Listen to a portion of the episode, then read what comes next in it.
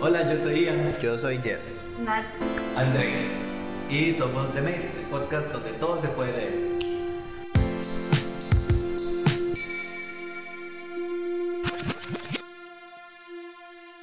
Como pueden ver, estamos grabando varios episodios en un mismo día. Porque la vida universitaria lo pide Ajá. así. Y porque nos da la puta gana. Sí, yo ¿Quiénes me voy a somos? cambiar de ropa, así como Sí, para sí, que. Solo Dios me puede Mae, yo no voy juzgar. a traer ropa. Zapatos, cada uno en su bar. Like, that wasn't Este. y eh, la próxima semana vamos a grabar dos también, posiblemente. Eh, y esta semana, los que grabamos fueron el de Unice Odio y ahora estamos con películas de terror. Porque se viene Halloween. Y tenemos, Es Taylor Season. y tenemos tres episodios de Halloween. Entonces, vamos a empezar con pelis de terror. Vamos a hacer como un pequeñito recorrido, eh, un poco repasando como eh, las películas de terror que han habido, ¿verdad? Como o los estilos de, de terror que han habido a lo largo de la historia del cine y, y por qué creemos que pasó de esa manera, ¿verdad? Eh, empezando claramente con películas clásicas, este, hay cinco monstruos de, de pelis Ujú. clásicas, ¿verdad? Que son eh, Nosferatu, que es Drácula, básicamente, eh, Frankenstein, la momia, el hombre invisible y el hombre lobo. No contamos al fantasma de la ópera, que fue un poco antes. Qué bueno el fantasma de la ópera, mae. Es que no, no tuvo como tanto impacto en la No. época, tal vez. A ver, usted estuvo ahí para decir que no tuvo impacto. No, pero he leído. No es que. Ay, qué lindo. Es que, es que digamos, es que el fantasma de la ópera es casi tan viejo como, como Nosferatu, es como Ajá. tres años. Pero pegó más el musical, digamos. Ajá, sí, De Eso todas sí, maneras. eso sí. Suave, suave, suave, suave, suave. El fantasma de la ópera, hay una cosa que no es un musical. Es una Sí, novela. Es una, pe- es una novela francesa, creo. Gaston Le, Le- Sí, ajá. Y este, se hizo una adaptación al, de cine mudo de, de 1925, que es como súper icónica por Lon Chaney y, y- y demás. Y entonces la cosa con estos monstruos es que justamente son adaptaciones literarias y el lenguaje cinematográfico estaba en formación, ¿verdad? Sí, sí. Estamos Recién habían hecho como las películas con sonido, ¿no? De- o sea, como... Ajá. Y ya Como- soy yo. ¿Qué fue? Que es- estamos. Como en un partido de tenis. Ma, es que ama Mainst. Sí. el- The es- Boy. es- de- o sea, yo no esperaba que fuera buena. El Fantasma de la Ópera del 25 es mucho mejor que, que la adaptación a película del musical. No da miedo, pero es como entretenido y Lon Chaney sí, sí digamos, muy impresionante. El musical es muy bueno, Sí, no, el musicales musical es muy bueno. La película del musical es muy mala. Y, y Nosferatu, Dale. Nosferatu es del 22, ¿verdad? En 1922. Wow. Y, y ese expresionismo, en su máxima expresión, valga la redundancia, y, y, o sea, es gente que en pelis con blanco y negro tenían que hacer varas de profundidad y de contraste a pura iluminación, ¿verdad? Entonces, sí, de fijo, había ya lenguaje cinematográfico, pero se estaba formando.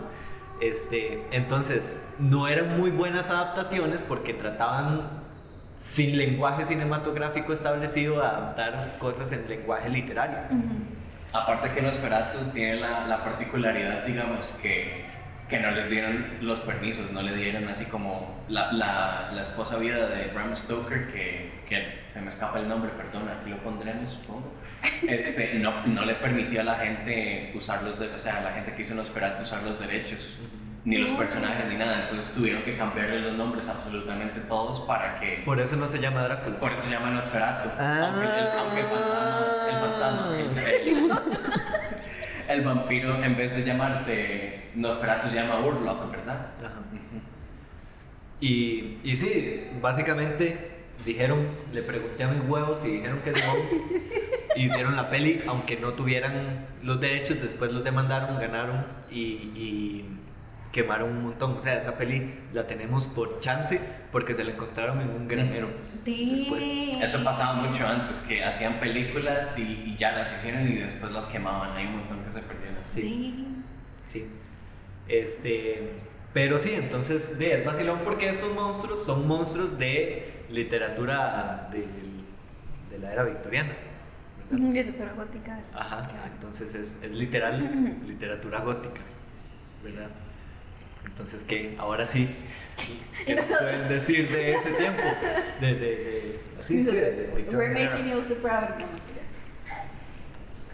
Am, eh, pues, pues que había monstruos.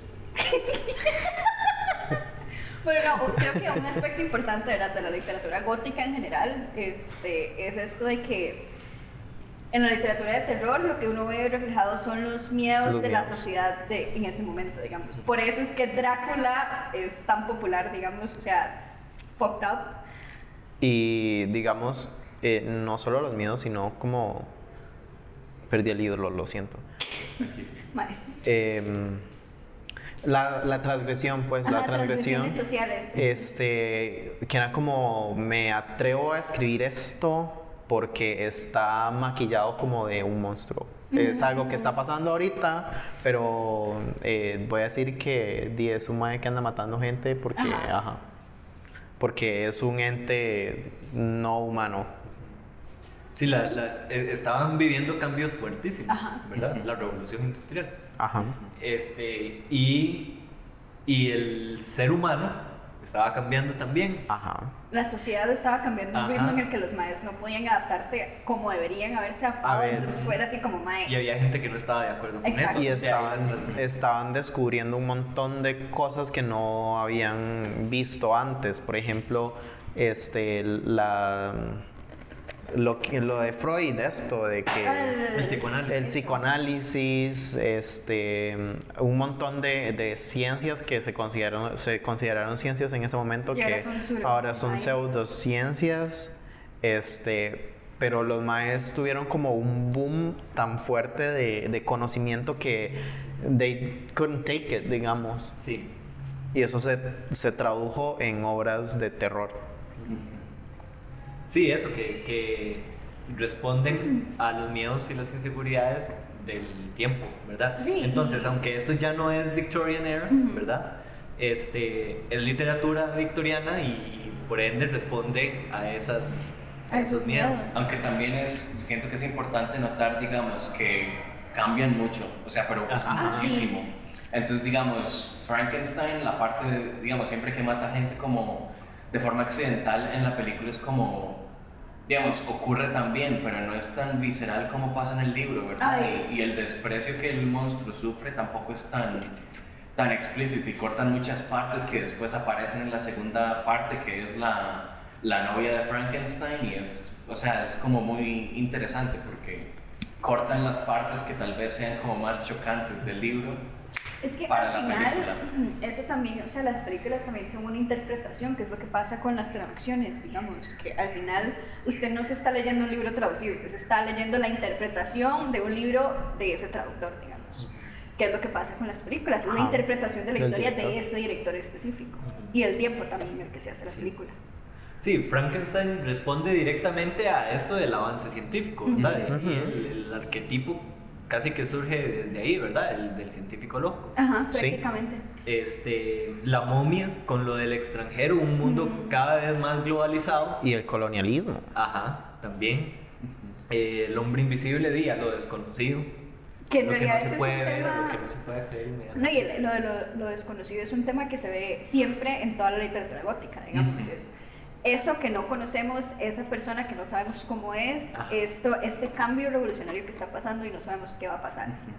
O incluso en la literatura moderna, digamos, siempre está ese miedo del ser humano a lo desconocido, a lo extraño, a lo que no es de donde yo soy.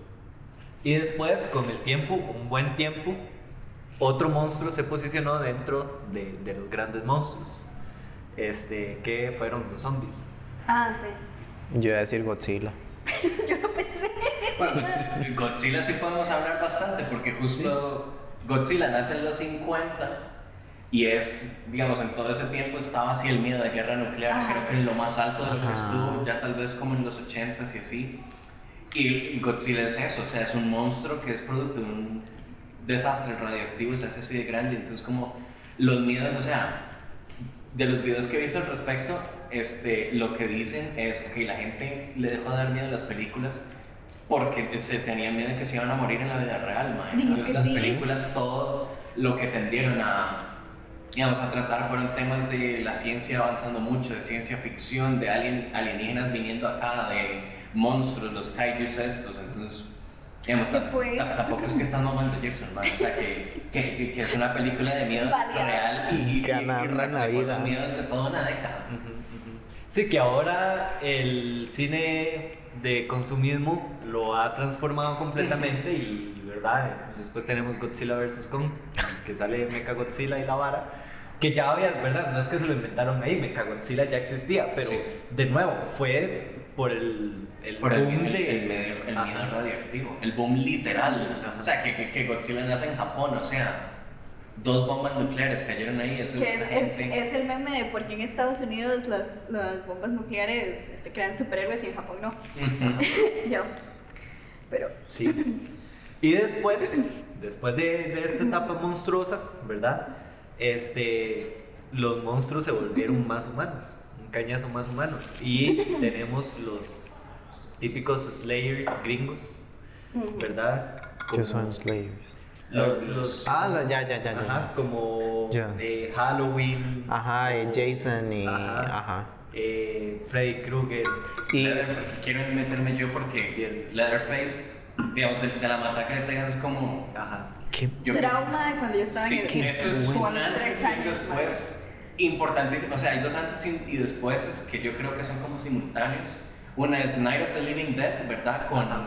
Los zombies y todo. Fue como la película como más grotesca en su tiempo en cuestiones de efectos especiales y todo. Es bastante buena y al final es... o sea, todavía lo tengo aquí. Y digamos, la masacre de Texas fue también un shock importante porque no es tan violenta ni gráfica como Night of the Living Dead. Y la primera de todas, comparada con el resto de secuelas, tampoco para nada porque el resto es puro torture porn. Eso sí. Esta película lo que hace es como enseña el primer villano de terror que no es un extranjero. Ajá. Porque. Drácula, ¿quién era? Bela Lugosi, era un Ajá. Boris Karloff era Frankenstein, era eso que es la primera vez donde los villanos, que son la familia, se me olvidó el apellido, bueno, les voy a decir la familia Leatherface porque claramente estoy mamando. Este, los villanos son estadounidenses, son estadounidenses del sur de clase trabajadora que cometen absolutas atrocidades. Incluso ¿Y a eso se puede... responde, eso iba a decir yo, es un... eh, es otra otredad, digamos. Ajá. Y volviendo un toque a lo de los monstruos, por, o sea, ¿por qué es que el ser humano le tiene tanto miedo a un monstruo? O sea, bueno, ¿qué es un monstruo? Pues... El otro. El otro. Es lo que no conocemos. Ajá, y, y también esto de que un monstruo es algo que tiene más de algo o tiene menos de algo. Ajá, las abominaciones. Ajá.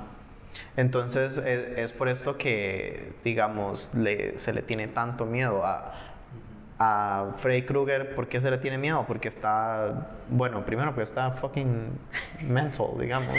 Pero este, el Mae di, eh, tiene todo esto quemado, digamos, y el Mae violaba a chiquitos. Yeah, that's fucked up. Y Sí. también, digamos, ig- ignorando todo eso, porque, digamos, eso usted no lo aprende hasta ver la película. Bueno, lo de la cara sí, ¿verdad? Porque están los posters y todo eso. Pero, digamos, la premisa de la película, que me imagino estaba en todos los trailers y todo lo, lo promocional, es que usted se duerme y, digamos, usted está bien. ¿verdad? Ajá. Pero con el pinche Freddy Krueger, no, man, usted se, usted se duerme, usted Y la está absolutamente vulnerable a que se lo cojan. Yo Sí, con... Sí, sí. Si se mete debajo, Amado mí. se mete debajo de las sábanas para protegerse y Freddy Krueger sale de la sábana, Ajá. ¿verdad? Da- Que dicho que nunca he visto esa película porque Ajá. that sounds. Yo like pasé semanas sin poder dormir. Y mi, mi pobrecito Gerson de 8 años no podía dormir. Sí, es que mi trauma de infancia fue con Chucky. Ah, sí, también. O sea, yo no puedo ver Chucky en estos momentos. Y sé que es una película A mí me da ¿Quién era mucho- Chucky? Chucky era un, un asesino serial. Ajá. Entonces eso, es un tiempo en donde en Estados Unidos está hasta el cecerete de asesinos seriales. Aparte, también el, el Satanic Eso iba a decir Ajá. yo. Eso iba a decir Porque yo. no solo es un asesino serial, es un asesino serial que adora al diablo. Ajá. Cierto. O sea, es como the two biggest fears of de todo el pueblo estadounidense. Sí, el, el hecho de que tenga ya algo sobrenatural que todos estos maes tienen, ¿verdad? Este implica la relación con el diablo. Ujú. Ujú. pero, pero sí, eso, sí, que, que hay un cambio enorme de los monstruos de los inicios del cine a estos monstruos. Ah, y otra cosa antes de que pasemos, ¿verdad? Con los slashers, algo muy interesante, digamos, sobre todo en las películas de Jason, creo que en las de Freddy Krueger no tanto porque no las he visto, pero Jason siempre mata a jóvenes que son sexualmente activos. Ajá. Ajá. Sí, que Y van sí- a fiestas y sí, que... sí. Ent- Entonces, Un digamos, motivo didáctico, sí, es como, es, es, es como, ok, es, es como, ok, puedes interpretarse como Jason es alguien que tal vez está reprimido y desearía ser como esa gente, pero como no puede conseguirlo, entonces opta a matar a, la gente que hace esas cosas. Responde. Pero bien, antes de pasar, como, digamos, antes de pasar de, lo- de los slashers, a- algo que me parece muy interesante, digamos, es que siempre es, ok, un señor que es como calladito, que no tiene cero, o sea, tiene persona- cero personalidad, que mata a jóvenes sexualmente activos. Entonces siento que eso tal vez pudo haber influenciado como un montón de, de hombres, blancos por supuesto, que se siente como es que no sé la palabra en español, como sienten que tienen un derecho como a, a sexualidad y demás y digamos se ven reflejados en ese villano que lo que hace es matar Ajá. gente que, que tiene sexo y siento que eso- por eso fue que ocurrió tanto, ¿verdad? Es Jason, es... Envidiosos que le llaman. Sí, básicamente. Sí. O, o incels también. Y, y que lo que decía Nat, que tiene una función didáctica, ¿verdad? Ujú. Que aunque la intención era hacer que los jóvenes no tuvieran relaciones sexuales, crearon lo opuesto, ¿verdad? Pero de nuevo no es algo eh, nuevo en el terror, porque di, todas las historias estas, Caperucita Roja y Ah, esas, sí. Ujú. que no son bonitas como ustedes piensan, lean las originales para que vean lo turbio que son. Este, Estoy indignado. Sí. El favor. Este, tenían ese fin, asustar a los chiquitos, porque eran historias de terror, ¿verdad? Asustar a los chiquitos de que esto no se hace, que ello no se hace, no se vaya para el bosque solo, que se lo coge el lobo. Oye, a nosotros de carajillos, ¿cómo no nos dio susto que se comieran a la hijo puta abuela? Ajá, es que lo hacen a la hijo de puta Pero es que si vamos a hablar de eso, mae, pónganse a pensar en las canciones que cantaba uno carajillo. ¿Cuál? Lero, lero, calzón de cuero, la vaca llora por su ternero. Es- Like, ah. how did he's dead, Jake. Ya está. ¿Ya? Chao. Exacto, ese es mi punto. ¿Aló? Bueno, no, sí, ¿qué, qué, sigue después de los? Este, y sí, ¿no? El, el, el horror moderno, Vamos a ignorar la digamos, crisis como- de. Pobrecita la vaca, le mataron al chiquito, mae. Ahora te pregunto, Jason, ¿te gusta el bistec? El trozo. Este, di que de nuevo hay otra transformación de los monstruos, ¿verdad? Incluso se ven monstruos tradicionales como los zombies, ¿verdad? Porque ya empiezan a ver películas. Es que los zombies no eran zombies zombies, digamos, como que se les empezó a llamar zombies de un tiempo en adelante, pero antes eran como Living Dead, ¿verdad? Los muertos vivientes o tenían un montón de nombres. Pero empiezan a correr siempre. los zombies, ¿verdad? Y está esta discusión de zombies como los de eh, The Walking The Dead. Walking Dead, que solo son tontos, ¿verdad? O zombies como los de Soy Leyenda, Ah, que sí. se organizan. Ay, usted sabe que yo nunca he visto Soy Ey, Leyenda. porque soy leyenda no son como vampiros. Son como zombies vampiros. Es que el- yo me acuerdo los de Guerra Mundial Z, que esos maes eran. Ah, o los de Guerra Mundial Z. Maes, esos maes corrían Este. y hacían. Entonces, sí, sí, cambian, cambian los monstruos. Este, bueno, ese, ese cambio en los zombies viene también de esta peli que se llama 28 días después, que es básicamente la inspiración de The Walking Dead. Mm. O sea, la- la- el- lo primero de la peli es lo que pasa primero en The Walking Dead, que el man se despierta en un hospital, no sabe qué putas pasó. Mm. 28 días después de que estalló la vara. Este, pero sí, cambian un cañazo. Este, los, los vampiros. Ve a Oh, Twilight. Sí, Twilight, sí, ¿no? Es y, pero ve a Daybreakers, que no será un peliculón. Pero tiene mucho mensaje. pero tiene, ajá, eh, es, es una peli interesante para conversar y los, los vampiros, es una sociedad, para los que no la han visto, es una sociedad de vampiros. Como que, Ah, con Ethan Hawke. ¿O es otra? No sé cómo se llama el mae, sale Willem Dafoe. Ethan Hawke es el maestro de. ¿Ha visto Boyhood? Mamá. Bueno, este, que es una sociedad en la que los vampiros se, se esparcieron como los zombies se esparcen, ¿verdad? Todo el mundo es vampiro. ¿Y qué pasa cuando todo el mundo es vampiro? There's no more human beings. No hay más moncha. ¿A quién se le toman la sangre si todo el mundo es vampiro? Entonces están pasando hambre y la vara. Y, y es un buen ejemplo de problemas actuales, de hambruna, de, de este, bueno, incluso machismo, de, de una corporación, una, una empresa a cargo de varas del gobierno como el ejército, ¿verdad? Es muy ecocrítica. digamos. Ajá, sí. Sí, súper. Y, y eso es, son vampiros, pero vampiros diferentes que responden a la- los miedos de nuestra generación. Sí, en Twilight le tenemos miedo a los vampiros que brillan. Sí, le no- tenemos miedo a la escarcha. En, en Twilight más bien son atractivos, son vistos como un objeto, o sea, de placer. Pero eso también es transgresivo, Sí. digamos, es Ah, sí, obviamente. eh, como a- eh, empoderamiento, iba a decir empoderamiento. empoderamiento y como aceptación a la otra edad. Pues, Y después está el terror psicológico, que no es nada nuevo. y eso me da miedo. No es nada, nada nuevo. Eh, eh, hay una peli que se considera la primer peli de, de terror psicológico, está antes de Nosferatu, es de 1920. Eh. El gabinete del ¿Qué? doctor Caligari. sí. ¿El qué? El gabinete del doctor Caligari. Uh, Ah. Que es expresionismo alemán. ¿Me pueden explicar qué es expresionismo? Y es como una corriente. Mae. Como e- expresarse. Gerson, básicamente el expresionismo alemán es, fue como una corriente del cine, ¿verdad? Temprano, donde, digamos, usted sabe, ¿verdad? Que, que las películas no eran como son ahora, ¿verdad? Que tienen como localizaciones, pantallas verdes, toda esa mierda. Entonces ellos tenían que pintar los fondos, porque, digamos, no podían, eh, y digamos, los fondos que pintaban tenían como formas muy abstractas, geometría muy extraña, y a eso es lo que se le conoce como expresionismo alemán. Ah. Porque, por supuesto, fue alemán, ¿verdad?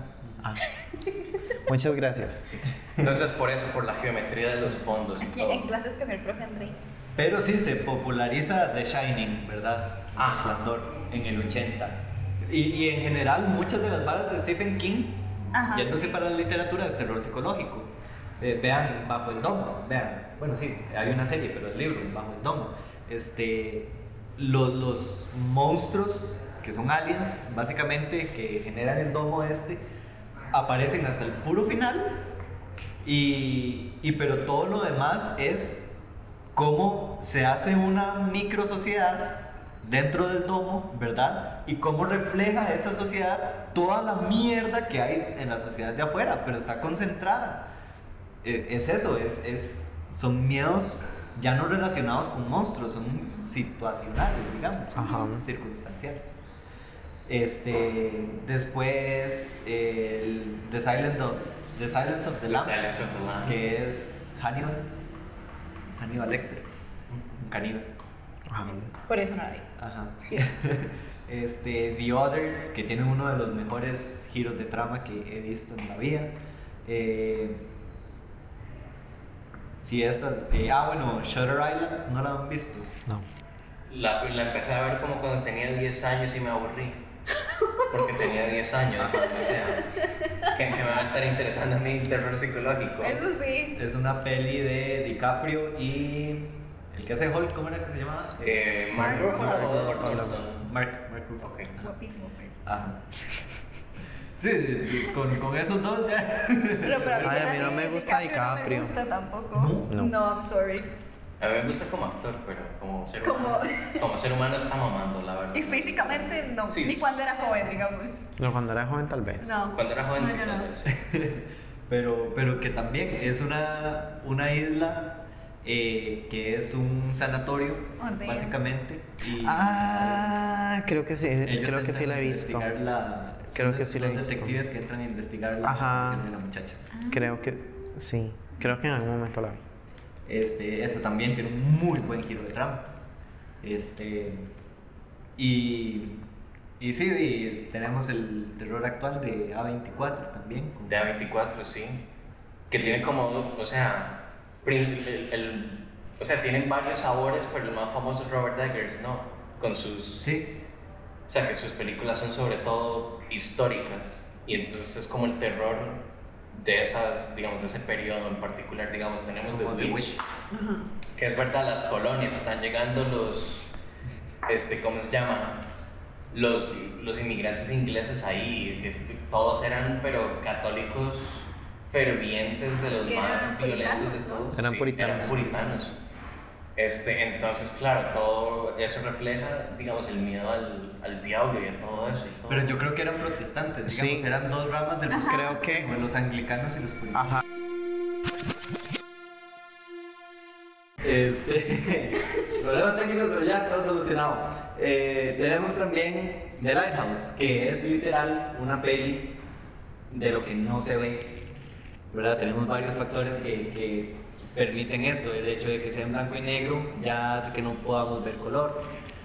Eh, que sea relación a, de, 4:3, sí. 4-3, sí. Que para el que no sepa, digamos, piensen en un televiejo, ¿verdad? Como el 2005, a- pues, antes de que, o sea, todo- toda época antes de que se hiciera como baratas las pantallas planas, eso es un, un aspecto 4.3, ¿verdad? Es súper compacto, súper corto. Y digo, no sé si lo podemos editar, estaría chistoso. Que lo ponemos aquí, estaríamos usted y yo tapados y tal vez incluso la mitad de ustedes dos, porque es súper chiquitito. Sí, sí, digamos, la, la relación aspecto que hay ahora es 16 a 9. Eso quiere decir que por 16 centímetros de ancho hay 9 de alto. En ese caso, por 4 centímetros de ancho hay 3 de alto. Ok, ok. Ujú. Sí, esa película, digamos, está en la misma corriente, ¿verdad? De cine de terror psicológico, pero es incluso surrealista, mae, porque. O sea, los que lo han visto sabrán, pero o sea, lo que pasa es como súper extraño y al final. O sea, nada queda concluso. Sí, sí, no, no sabemos qué pasa. Es, eh, si hay final abierto es de esa peli y si hay peli de terror psicológico es esa peli. Ujú. Wow. Este, tenemos las de esta muchacha, ¿cómo era que se llamaba? La directora de Midsommar. Ah. Eh, Ah, no me acuerdo. Está pidiendo mucho muy bueno, aquí vamos a poner Sí, sí, ¿qué vas a poner? Que que con los nombres somos muy malos. Evidentemente. dirige Midsommar y Hereditary. Ajá. A mí Hereditary no me gustó mucho, No la he sinceramente. visto. Yo tampoco. Yo no he visto buenos comentarios, no la he visto, pero. Sí, yo- o sea, yo he oído, es buenísimo, pero no lo he visto. Yo tengo un compa que es como básicamente mi, mi mentor de toda esta vara de, de producción y la vara, que al mae le encanta, pero no podemos llegar a un acuerdo, digamos. Y, y al mae no le gusta Midsommar y yo amo Midsommar, ¿verdad? Midsommar, a mí me encanta Midsommar. Es, es, es hermosa, es una peli preciosa, de- como hablando de fotografía. Ah, sí. Bueno, pues sí, sí, y simbolismo en, en- Ajá. Ah, sí, el, Mm. simbolismo tiene hasta el, hasta el hocico, mae. Pero es muy fuerte. Algo sí Ah. es fuertísimo. O sea, todo el. O sea, a mí lo que más me da miedo es cómo se baila espantoso el culto a absolutamente todo el mundo y todo el mundo que. Es como incluso mierda, se le pasa a la, audiencia que es un culto. Sí, es un culto. Porque uno no se da cuenta Ah. al inicio. Sí, eh, pasa mucho que en internet porque la gente, digamos, ve a la muchacha al final de la película muy feliz y es como, ah, sí, se merece estar así de feliz. Como, Exacto. Señor, que, que le acaban de hacer el gaslighting más enorme de su vida. Esa muchacha le, le acaban de sacar de, de, de, de onda montones, mae, y, y, y, o sea, la acaban de convertir en un miembro más del culto, mae. Santo, que esa es la misma mae de. de. de. de. de. de, de- más sale. ¿Cuál mae? eh, suave. Se llama Florence Pugh. Sí, sí, sí es. Sí, sí. La de. la hermana de Natasha Romanoff. Sí, Sí. Sí. Ah, hasta ahora hago la conexión. no, la mancharon en una película de Marvel. Sí, Ajá.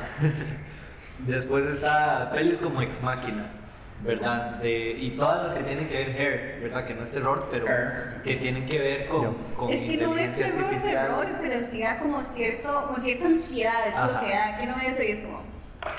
Eh, Eso es lo que no Sí, ¿qué pasaría en Como el mínimo el? Prada, mae. Ajá. Como Es que es, Es, es una un sociedad. es una Esa sociedad es utópica. Ya para ahí lo saca uno de onda, ¿verdad? Y este, ¿qué pasaría? Lo pone a pensar a uno si en esa sociedad, que es digamos que perfecta, Haz este speech. Ajá, lo- las inteligencias estas nada más se van a su propio lugar virtual. Aquí, el desmierde que sería, con un escape así, de- que es posible, ¿verdad? Sí. El- un escape de una inteligencia artificial así muy, muy potente. Y de las de este Peter, Jordan Peele, sí. Que yo, principalmente yo, de no va a salir cuestiones de Get Out porque es de las únicas, la única de las tres que he visto que Get Out es un peliculón. Ujú. Y digamos, lo que más me gusta es, esto sí sé, así es cierto que pasa como en las otras películas, es que él mezcla como las inquietudes que provienen, digamos, de ser una persona este, afro en la sociedad estadounidense, ¿verdad? Que otra cosa no, pero racismo no tiene hasta aquí, mae. Y entonces el miedo de, esas, de, esa, de esa población son las inquietudes de Eso ellos. suena muy pesado. Incluso Sí. en No, que trata de una vara completamente aparte, se ven estas inquietudes, ¿verdad? Y, y como lo incómodo que es eh, para una persona negra o, bueno, afrodescendiente, ¿verdad? En Estados Unidos. las, que- madre. Aquí estoy mamando. Sí. No, no, digamos, es como el- A me al inicio, sino a- a- al- es al inicio de la peli, digamos, que el maestro está como tratando de presentarle a un grupo de, de, de gente de cine, ¿verdad? Este, un caballo, son domadores de caballos. Entonces le presentan este caballo y, y, y el maestro no sabe cómo desenvolverse ahí, ¿verdad? Y se nota como la, Como la la- tensión. la tensión, ajá, Ujú. porque el maestro es negro, simplemente. Ujú. Entonces, I- Igual el principio de Get Out, o sea, es una persona, o sea, es un, un man negro que está caminando, está haciendo sus cosas, ¿verdad? Está Ajá. normal, chileando. Y empieza a ver cómo lo empieza a seguir un carro que justo es blanco. Oh. Y el maestro sabe que es gente blanca, entonces el maestro sabe que puta. El maestro ya ve, usted ve el momento justo en el que dice, ok, me van a matar. Sí. Y entonces y después pasa lo que pasa en la película, ¿verdad? Es buenísimo. Sí. Entonces eso, problemáticas de racismo, trata de animales, miedo al espacio, a la digitalización de la tecnología. Es el humano. El enemigo ahora, el monstruo, somos nosotros. Ya no hay necesidad de poner un monstruo, un, un monstruo, como decía Jess, como físicamente, que tenga más o menos de algo. Sí, un monstruo, digamos, en el género de fantasía, digamos. Ajá. Alguna criatura que no existe como en Sí. el mundo real. Entonces eso, el, el terror, yo odié el terror por mucho, mucho tiempo y empecé a acostumbrarme al terror con pelis de terror psicológico, que ahora me encantan, y, y con estos cursos que hemos llevado aquí relacionados con literatura gótica y así, este, y es, es una vaina más profunda de lo que uno cree, al fin de cuentas. Y, y de Tam- analizar. También siento que, digamos, es que el marketing no ayuda porque siempre llegan y le dan el mayor enfoque A las a, a- películas a las películas malas. de miedo más malas que existen, man. Ajá. O sea, Que yo me va, acuerdo- mi hija es la mierda más mala que he visto en mi vida. ¡Qué basura de película! O, o las de Destino Final son también... Pero por eso son o- chistosas. Pero esas son chistosas. Es que, es que Destino Final, O Actividad Paranormal. actividad paranormal, yo sí me cagué de susto porque la vi a los 7 años. Pero, a ver, Sí, pero- actividad paranormal, la última. Me acabo de sentir tan mal. Same. Mae, eh, la última de, de actividad paranormal es la cosa más chistosa del mundo. Hay un chihuahua aquí en la esquina gritando. También depende de cuándo la vea uno, Sí, porque para también. mí Chucky fue una cagada de risa, pero yo la viví. Para mí también, o sea, Es que sí, o sea, yo- yo- de risa, el. Yo he querido volver a ver Chucky, pero el trauma fue tan grande porque yo tenía como cuatro años y estoy cagada del susto de poner las piernas. Vea la serie, vea la serie, mae, es demasiado graciosa. O sea, te- lo que puede hacer es como verse, el, te lo resumo así nomás, de Chucky, primero para que le dé Para risa. prepararme. Porque te lo resumo, es, pero no lo tienes por el contado.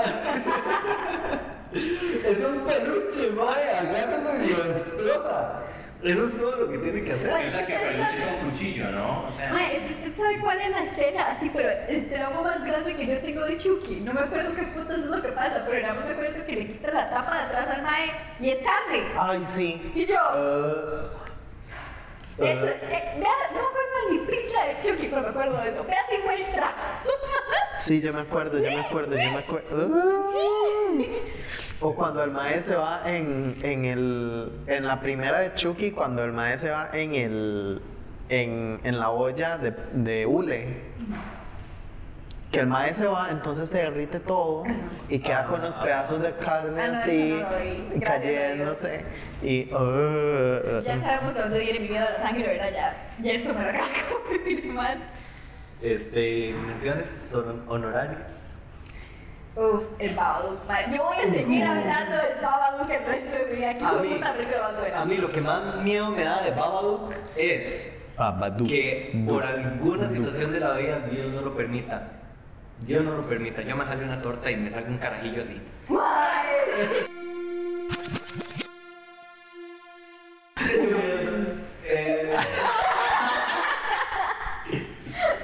Se nos. Ojo, pendiente que tenemos aquí, se nos la de la cámara. Entonces sí. Entonces Se vamos a hace lo que se puede. Este. Coca-Cola no está pagando ni. Eh, ¿Ya es alguna mención? Eh, no, no tengo ninguna mención. O sea, es- sí, no me acuerdo. Bueno, mi turno entonces. Dele, dele. Este, no no es precisamente miedo, pero David Lynch, el director, ¿verdad? Todas sus películas tienen la particularidad que una parte es tan inquietante que usted se caga del susto, ¿no? Igual en las series y todo, digamos, Twin Peaks, ¿verdad? Yo usted le enseñé el final, solo ha visto el final. ¿Se cagó o no se cagó? mae, yo llevo años. Llevo años tratando de. o sea, buscando una película que me dé miedo. Pero no hay ninguna No, de la película. Ouija, la Ouija No, ya la vi. O sea, yo veo todas las películas comerciales que sacan de miedo y digo, no me da miedo. Hellraiser. ¿Ah? Hellraiser. A ver si le da miedo eso. Es que yo creo que esas pelis, más que miedo, dan asco. Ah, sí. ¿Verdad? Es que yo quiero algo así que diga, mae, no voy a dormir por tres semanas. Mae, yo quiero ver la película esa que yo les había contado de Netflix, creo que es que se llama El Maleficio, que todo el mundo en TikTok está cagado en la risa porque dice que usted ve esa mierda y No. empiezan a pasarle cosas. ¿Sí la vio? Ah, bueno, el teléfono negro Creo que que- salió hace poquito es buena. Sí, sí, sí, es buena. Sí. Recomendada. Pero bueno, se me está cansando el brazo. Sí, sí, ya, ya. Muchas gracias por acompañarnos en Recuerden este. enviarme sus entradas a la revista, ¿verdad? Sí. Eh, en sus redes sociales pueden encontrar las eh, instrucciones ¿verdad? y todo para enviar las entradas. Muchas gracias por escucharnos y vernos. Eh, sí, les prometo que la próxima vez traigo la cámara más cargada y, y el cargador también. Eso ayude. Este, y nada, muchas gracias y nos vemos en la próxima. Saludos, Chao. besitos.